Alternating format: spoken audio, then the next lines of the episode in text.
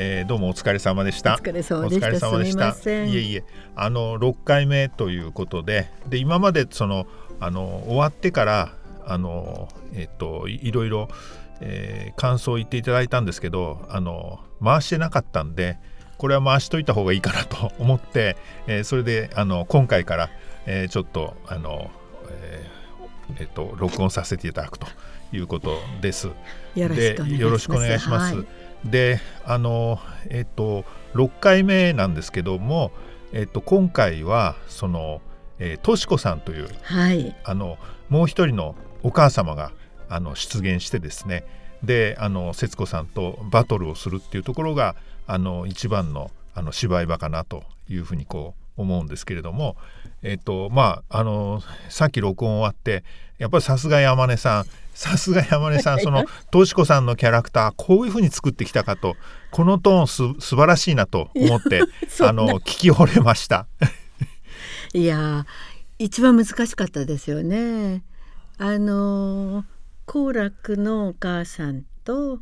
あの岡倉家のお母さん同士のね対立はもう今まで定番であったけれどもここにとし子さんという新しいお姑さんが参画してもこの人どう表現したらいいかなと思ってやっぱりとし子対節子の対立っていうのがこのドラマの一つのね山場だから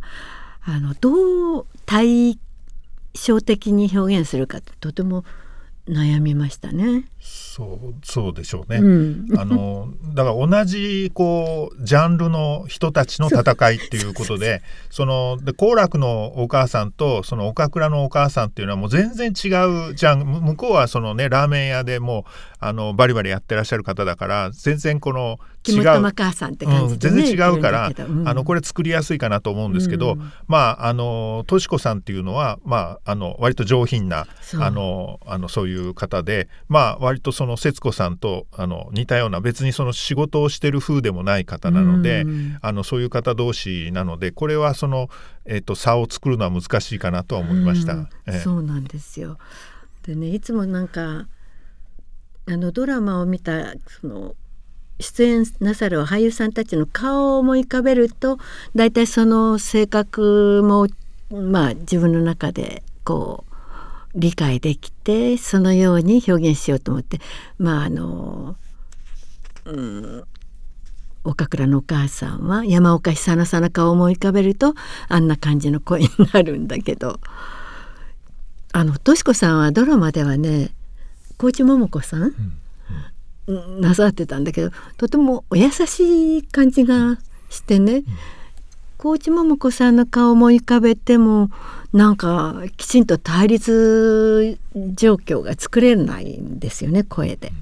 そこをすごく悩みましたね。今回だからちょっとその、えーと、声のトーンは低い感じでキャラクター作られたと思うんですけど、はいはいはい、なんかイメージキャストってあるんですか、はい、私はだからあの奈良岡智子さんの顔を思い浮かべながらちょっと。ななるほどなるほど。なるほどなるほど。それが今回すごくハマった感じがします、えーうん、実際ドラマでも山岡久乃さんと奈良川さんってあのそういうえっとあれ女の家だったかな？日曜劇場でその対立対立というかそのあの喧嘩するみたいな役、いくつかやってらしたんであのそれは確かにあのそれはあるかなと思いました。ねゴジラ対なんとかって感じですごい恐ろしい、ね、対局ですもんね。えええそれでやっぱりそのあの、まあ、今回その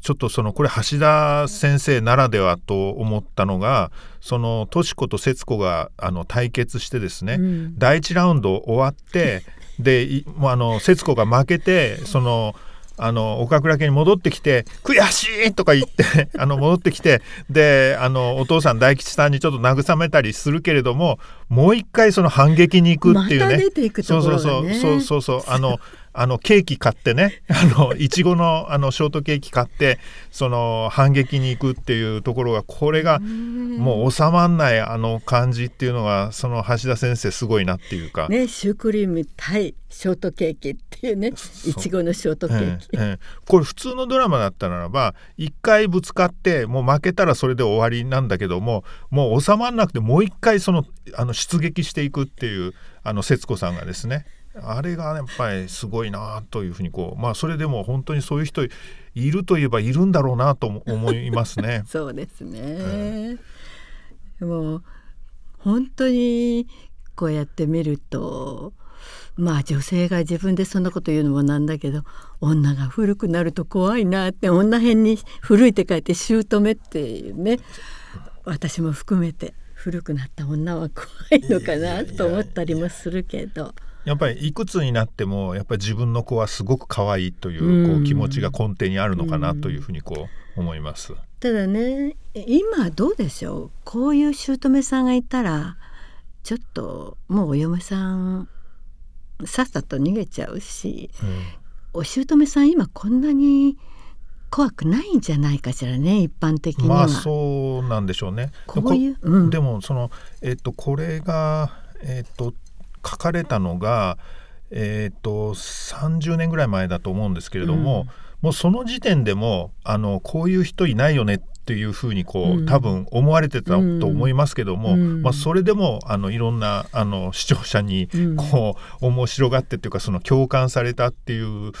ことはあったと思うんですよね。まあ、だからあそこまで具体的にねバチバチはやらないにしても根底でなんかこう対立意識みたいなものがあってそこがまあ共感呼んだのかもしれませんね。ああわかるわかるちょっとエスカレートするとこれだっていう、感じだったかもしれない。あとでもやっぱりねあの橋田さんの台本読んでるとそれぞれの人物のねあの悲しみとかこう思いがちゃんと書いてあるなと男の人のね、うん、大吉のあのなんていうのかな定年間際になった悲しみみたいなのもちゃんと書いてるよね。女だけの話じゃないのよね、これは、うん。うん、そうですね、でその悲しみということっていうとそのさっきお読みになったあの文子のところ、うん、あの全部が終わった後のそのあのバトルが終わった後のその文子の気持ちっていうか、そこあのすごくそのなんか読んでらしてそのこちらも気持ちが伝わってきた感じしました？あのやっぱあのシーンは私もこの台本読むたんびに胸が詰まりそうになったんですよ。っていうのはねあの永瀬清子さんっていう岡山で農業をやりながら詩を書き続けた詩人がいらしたんだけども彼女の詩で、えー、「黙っている人よ。藍色のもやよ」っていうね詩があってそれは亡くなった夫に対してあの私は詩を書き続けたためにあなたの方ばかりを見ていなかった。本当にそのことが申し訳なかったってこうその思いを語る詩なんだけどその中にねあのだけど男の人はどんな岩を掘るような大きな仕事をしていても自分の不在を浴びることはないのに女は私はただ柔らかい身近な泥をこねていただけなのにどうしてこんなにあなたに対して申し訳ない気持ちにならなきゃならないならないんだろうっていう詩なんですよ。すごいですね。すごいそれをね私現役で仕事している時読んでもうどうしても声に出して読めないくらい感動してたんですよね。でそれはね働く女にとってはみんな身につまされる詩だと思うのね。なんでその男の人と同じように働きたいと思うだけなのに私はなんでこんなに大変なんだろう。で夫に対してこんなに申し訳ない気持ちにならなきゃならないんだろうっていうのはねあのいつの時代も働く女の根底にあるような気がするのね。で、うん、この橋田壽賀子さんの台本やっぱりその働く女の、うん、苦しみみたいなの書いてあるんだけどこういうことってねあの例えば日本の歴史って 書いて、えー、何年に、えー、なんて均等法ができたとかあの女性の権利がこうなったとかっていう、まあ、公的な記録はいくらでも文字で残せるけどもそういう日常生活の中の微妙な感情っていうのはこういう部分で記録していかない限り残らないんですよね。後の時代の人が振り返っても、この時代の女が何に苦しんだのかっていうのがねなかなかわからない。だからこの脚本そのものがすごく日本で働く女が味わってきた感情の記録にもなってると思うんですよね。うんうんうん、なんかそのえっと橋田先生はあのえっと、えー、生前そのえっと結婚してあのえっとご主人にあの絶対自分家でですね、自分のあいる時はその原稿用紙を開くなというふうにこう あのおっしゃってらしたらしくて、うん。うん、もうそれをあの忠実に守ってあの長い間それでやって、まあ、ちゃんとご主人が帰ってきたらもうなんていうかちゃんとあの妻をやってでそれであの絶対仕事しないというのをあのやってらしたっていうのをこう、まあ、あの聞いたことがあるんですけれども、まあ、それもちょっと反映されてるのかなというふうにこう思い思います。でも今でも山根さんがおっしゃったことを聞いてなんかその男男としてどうどう思っていいのかなっていうかあのなんていうか申し訳ないという気持ちとすごく嬉しい気持ちもあのあったりもする。なんか、ええ、あの複雑な気持ちで受け止めました。えー、これはだから、まあ、差別とかね男女差別とかそういうこととちょっと次元の違う長い歴史の中であの出来上がってきた感情の記録だから。うんうんまあそうですね。ねで,、うん、で感情ということでいうとこういろんな感情がこの台本の中にこう、うん、あの渦巻いてると思います。すね、はい。でそのあのまあそのだからその、えー、そうですね。ああの今そのとし子さんと節子さんの話だったんですけど、うん、あのそのその下のあの子供たちの文子と徹の間でもなんかいろんな感情があって、うん、あのここんなことでこの口論口論になるのかっていうふうにこれもそのあの橋田先生うまいというかなんていうかやっぱりあの女の人ってこう男の人ってこうなんだなっていうふうなことがこうあのいろんなその感情を書いてあるなっていうふうに思います。でそれがちゃんとこうくっきり際立つようにカルカチアされてるっていうかな、なんか、ええ図式化みたいに、ある種まあ単純化っていうかね、いやこれほど単純ではないけれどこれ分かりやすく節子と節子対敏子っていうの分かりやすいですよね。でもそこがドラマを面白くしてるんでしょうね。うん、そそれとだからあと裏の気持ちそうやって分かりやすく対立してるんだけれども、うん、で特にそのこうあのななんていうんですかねそのこう表でその、まあ、例えばあのあのイエスと言ってでも本音は絶対ノーだろうなっていうようなこととかもなんかこう巧みに書いてあるというかあのあの字面だけ読んでいくとなんかあのひっくり返されちゃうっていう風な感じもありますね。だから同じセリフでもその裏にどういう感情があるかを考えていないと。そうですよね。そうですよね、難しいですよね、えー、そこがね、えー、うん。まあなんかだからすごく深くあの人間を書いてあるっていうことでもあるのかなという。いや読む側が鍛えられますよね、そのでこ今回まああのえっと、橋田ドラマっていうのは、まあ、いろんなそのなんかと捉え方がありますけどその、えー、そのなんていうか今ね悲しみとかそういうふうな話とかもされていろんな気持ちとかはされてましたけどもあの毒っていうセリフの毒っていうあの確かにここまでは言わないぞっていうようなことのあの結構オンパレードでもあるかなと思うんですけども、ね、今回の一番の毒は読んでみて